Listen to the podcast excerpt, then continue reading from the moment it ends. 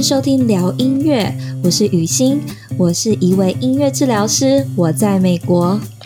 我是 Zoe 雨荣，我也是一位音乐治疗师，我在德国。聊音乐是一个分享音乐治疗与音乐科学相关知识的 Podcast 节目。我们在每周二和四会上架新的一集。如果是新的朋友的话，别忘了按下订阅，关注我们。目前在各大平台和 YouTube 上搜寻“聊音乐 Podcast”，都可以收听到我们的节目。别忘了，聊是治疗的聊，不是聊天的聊哦。另外，节目内容的相关讯息以及重点大纲都会放在节目 Show Note 节目笔记里，有兴趣的朋友可以到下方点开参考。如果你认为我们的节目可以让更多人了解音乐治疗的话，请帮忙我们分享、推荐给有兴趣的朋友们，让更多人能收听这个节目。好啦，那大家准备好的话，我们就马上进入今天的主题喽。Hello，大家好，欢迎回到聊音乐，我是雨欣，呃，我是 Zoe，Zoe 是要快睡着了吗？还好，Zoe 今天很累，还好还可以。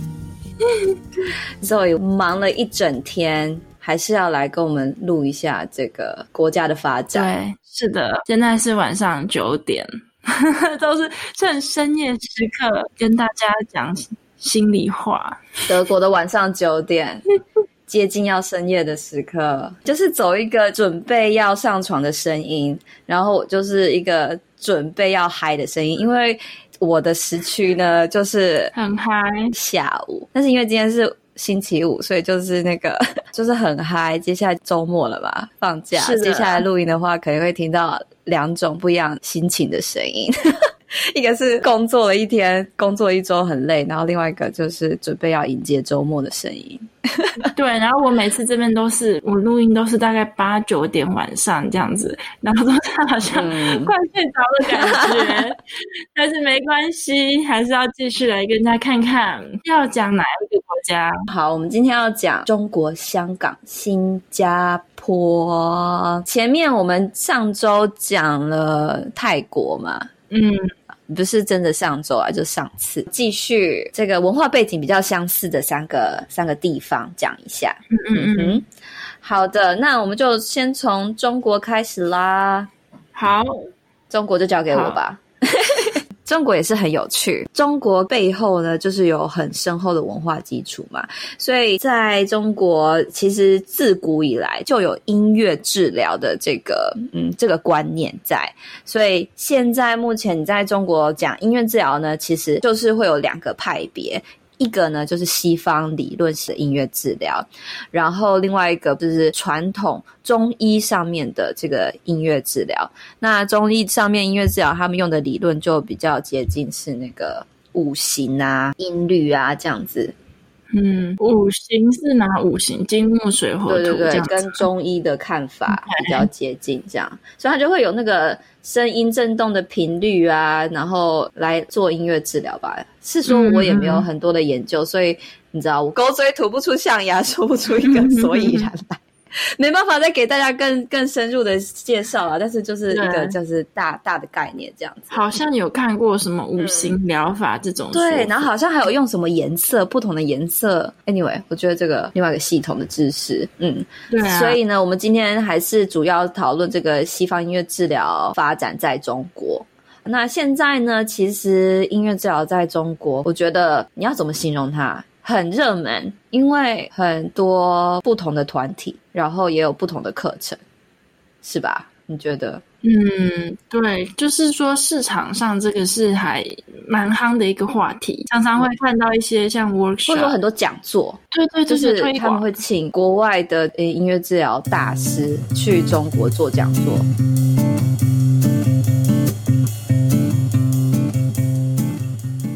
就很多不同的团体哦，比如说音乐治疗协会，它应该说是社团，然后他们也有音乐治疗师协会，还有另外一个团体是，如果你不是音乐治疗师，然后你单纯对音乐治疗有兴趣，但你是想要做音乐治疗的人，他们又有另外一个团体。OK 啦，所以就是也不怕人不够嘛。什么意思？不怕就是 就是每一个团体都可以有很多人。对你这个，你好像讲出了一个重点，就是他们真的人很多，啊、他们需要不同的团体去分散这个人流，怕人不够啊，所以可以不像德国当初七个小团体，后来组成一个大团体。中国就比较不一样，大家分三个团体，那里面都我可以想象应该都有一定适当的人。对，我觉得人太多了，所以他们就要分散一下那个需求，比较能够被关注到。所以呢，他们就是团体比较多啦，就是然后大家也是有不同样的性质嘛。他是音乐治疗师的话，他就是会去规定说音乐治疗师的这个身份啊，还有训练背景啊等等。然后另外一些团体，他们就是想说，哦，那我怎么样去学习，然后或者说怎么样去支持这个领域的发展，这样基本上是这样。那中国呢，有什么学校可以学音乐治疗啊？好，来跟大家聊聊中国音乐治疗教育。应该大家最常听到的、最有名的就是中央音乐院嘛。中央音乐院里面呢，有音乐治疗系。创立音乐治疗系的人就是这个第一个完成西方音乐治疗训练的音乐治疗师高天。高天教授创了这个硕士音乐治疗硕士课程。嗯哼，中央音乐学院呢、啊，他们现在音乐治疗在一个非常有趣的分类下面哦，他们叫中央音乐学院人工智能与音乐信息科技。Oh my god！兼音乐治疗研究中心。Oh my god. 听起来超高级，很长的名字，对不对？这是今年才出来的新的名堂，哎，人工智能与音乐信息。哎，拜托，人工智慧是哪时候才出来的？应该也是这几年而已吧？他竟然把人工智慧这么热门的，他们很时尚，走在时代的尖端，很时尚，对对，尖端。因为我几个月前看到他们就是新。招募的教授，然后就音乐学院里面就要招募关于人工智能，或是可能跟 coding 啊、理工科的一些背景的人，然后看他们说怎么样安排这些理工背景人啊，在音乐学院里面，居然是兼音乐治疗研究中心，哎，感觉都是非常时尚的东西混在一起。对，哇，我这个真的是非常 impressed，very impressed，就是。真的哈、哦，那我再念一次嘛，好啊。中国中央音乐学院人工智能与音乐信息科技兼音乐治疗研究中心。Oh my god！念完了，好长哦。是的。然后你说这是一个研究中心，但这个研究中心就是在这个，反正就在这个学院下面的啦。对对对对对，看看似这样。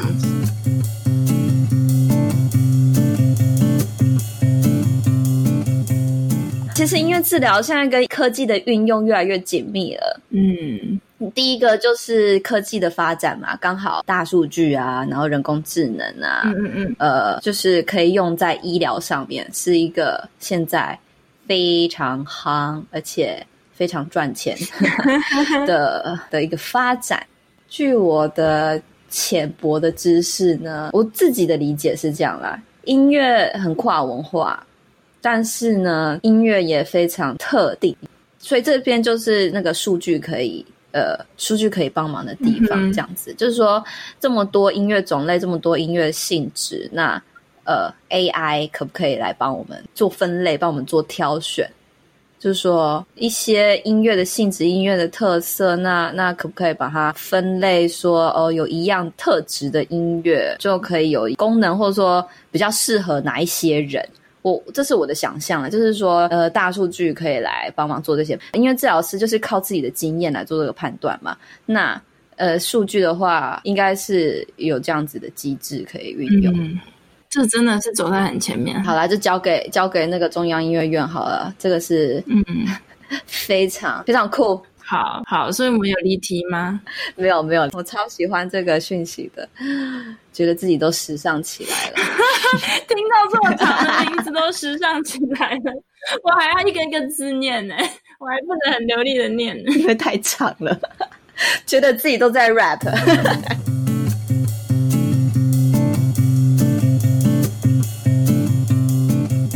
想想看好了，假如说我们台湾啊也要设一个类似这样子的研究中心，可能或许会设在哪里？嗯、你说的可能设在哪里？你说地点吗？台北吗？我，我不知道，不是，你看他们是设在音乐学院的下面，嗯，然后有这这个这么酷的研究中心，嗯，台湾的音乐系有这个可能吗？有可能这种趋势，然后发展这么酷的一个研究中心吗？嗯，这是一个好问题。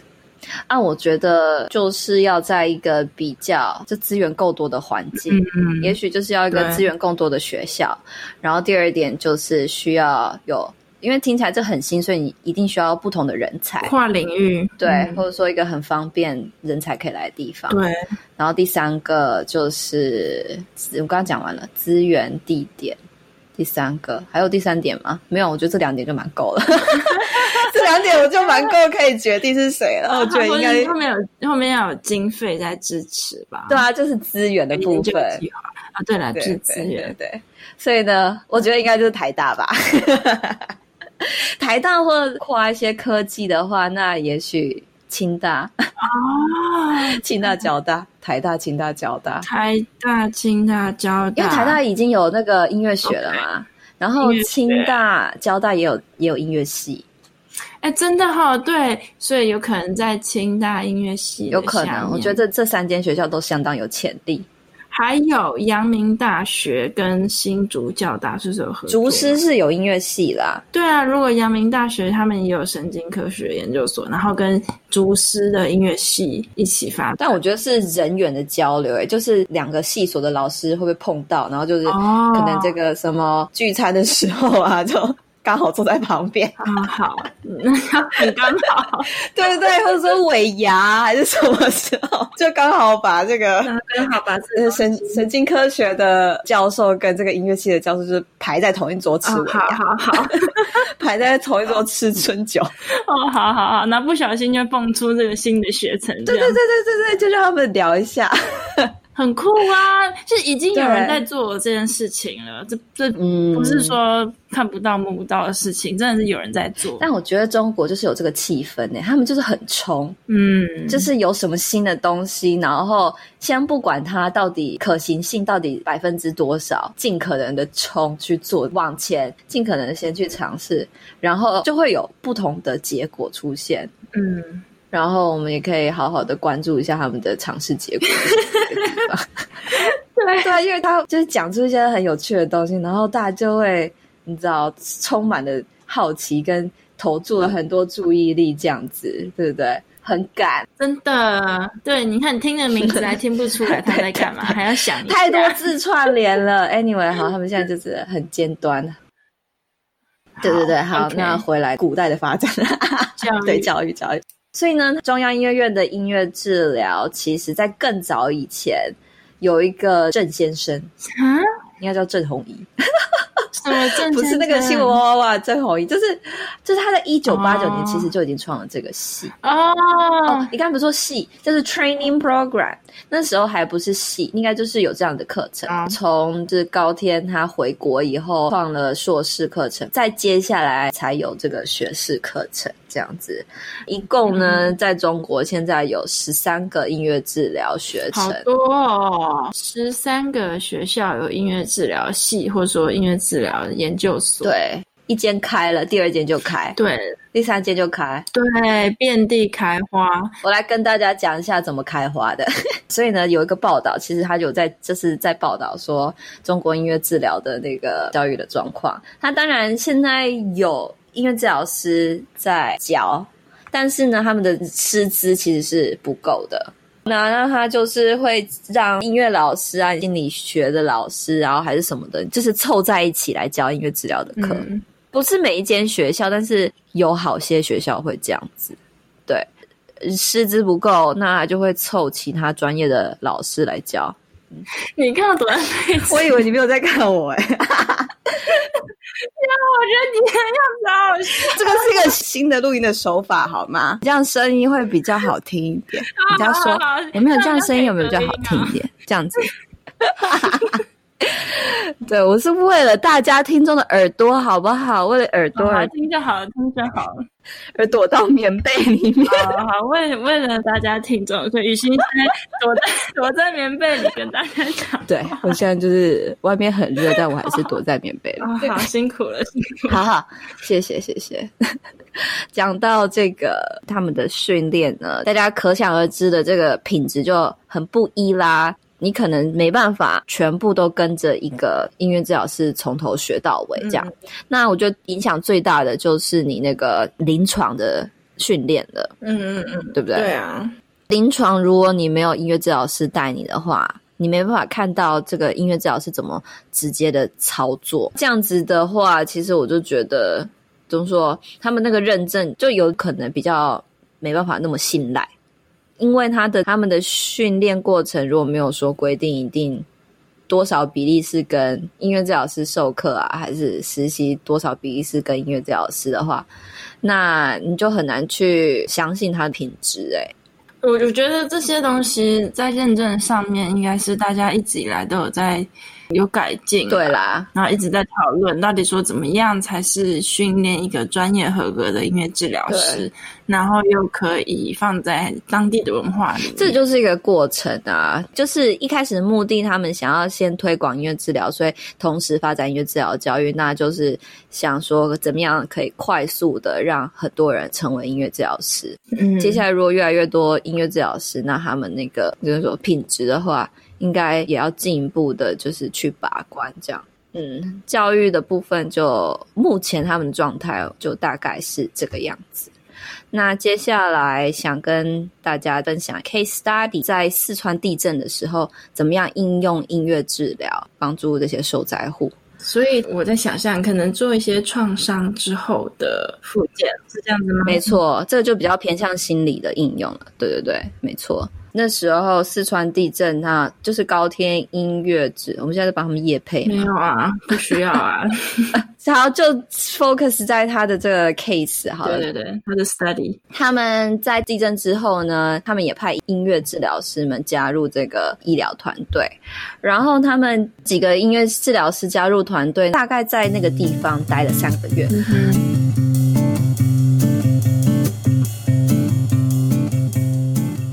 治疗流程分成三个阶段，那第一个阶段它就是单纯的演奏音乐，嗯、然后第二个阶段就是带领音乐活动，然后第三个，他们才开始做这个个别的 crisis intervention 危机介入处理，个别的这种介入啦。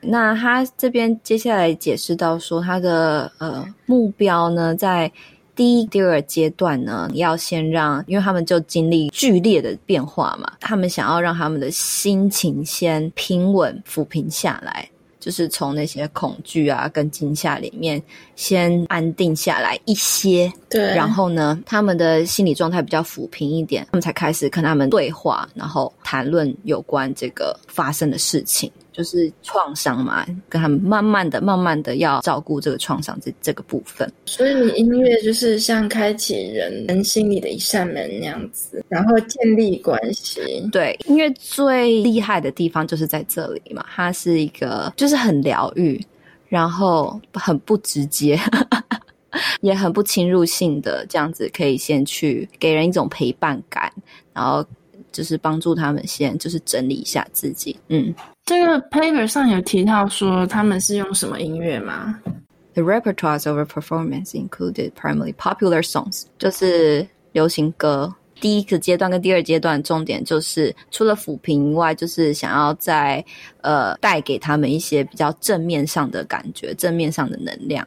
所以他们的选曲应该就是会朝这个方向去。就比较快乐啊，比较正面一点。哦，OK，含含有正向的内容的曲子。对对，嗯、那是他们的呃第一、第二阶段的目标，然后第三才是真正介入。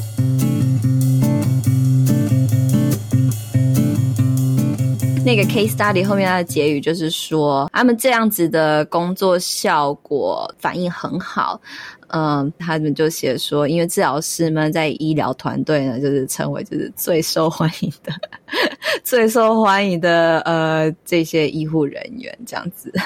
这个常常发生诶、欸，很神奇诶、欸，就是感觉在整个团队里面呢、啊，因为治疗师满场都是最受欢迎的。对，我觉得他们到那边就是想要。赶快再跟这些人建立起一个就信任的关系，啊，然后是一个正面的关系，正向的感受这样子。因为治疗师真的常常会有一种很特别的能力，就是特别能够跟人建立连接，以音乐为媒介，常常是这是 beyond language。对，我觉得就是一个 beyond language。有时候我觉得那种关系建立起来，有时候真的不是我的功劳，诶，我只是因为真的选对了那首歌，或者说演奏对了那个氛围，那个。音乐就，you know，it's the the music's work。你知道，哎，所以你知道我最近在想什么吗？你说，我最近在想，我是否应该去学个手风琴？哦，我好喜欢手风琴的声音，我也觉得超酷。就是你想想看，故事感，去对。然后养老院的那些歌，常常就很多都很配手风琴。去学，是我某一天要去那个二手店来挖一个。哎、欸，但好像有一点点贵，我记得那个手风琴有点贵，所以我说二手，我不知道。对啦，可以学一下，可以学一下。就是常常不觉得我做了什么，嗯，我其实我德文也没有他们本地人那么好嘛，嗯，但是就是因为这个音乐，然后它提供一个很好的媒介，然后可以把大家做连接，嗯，对啊。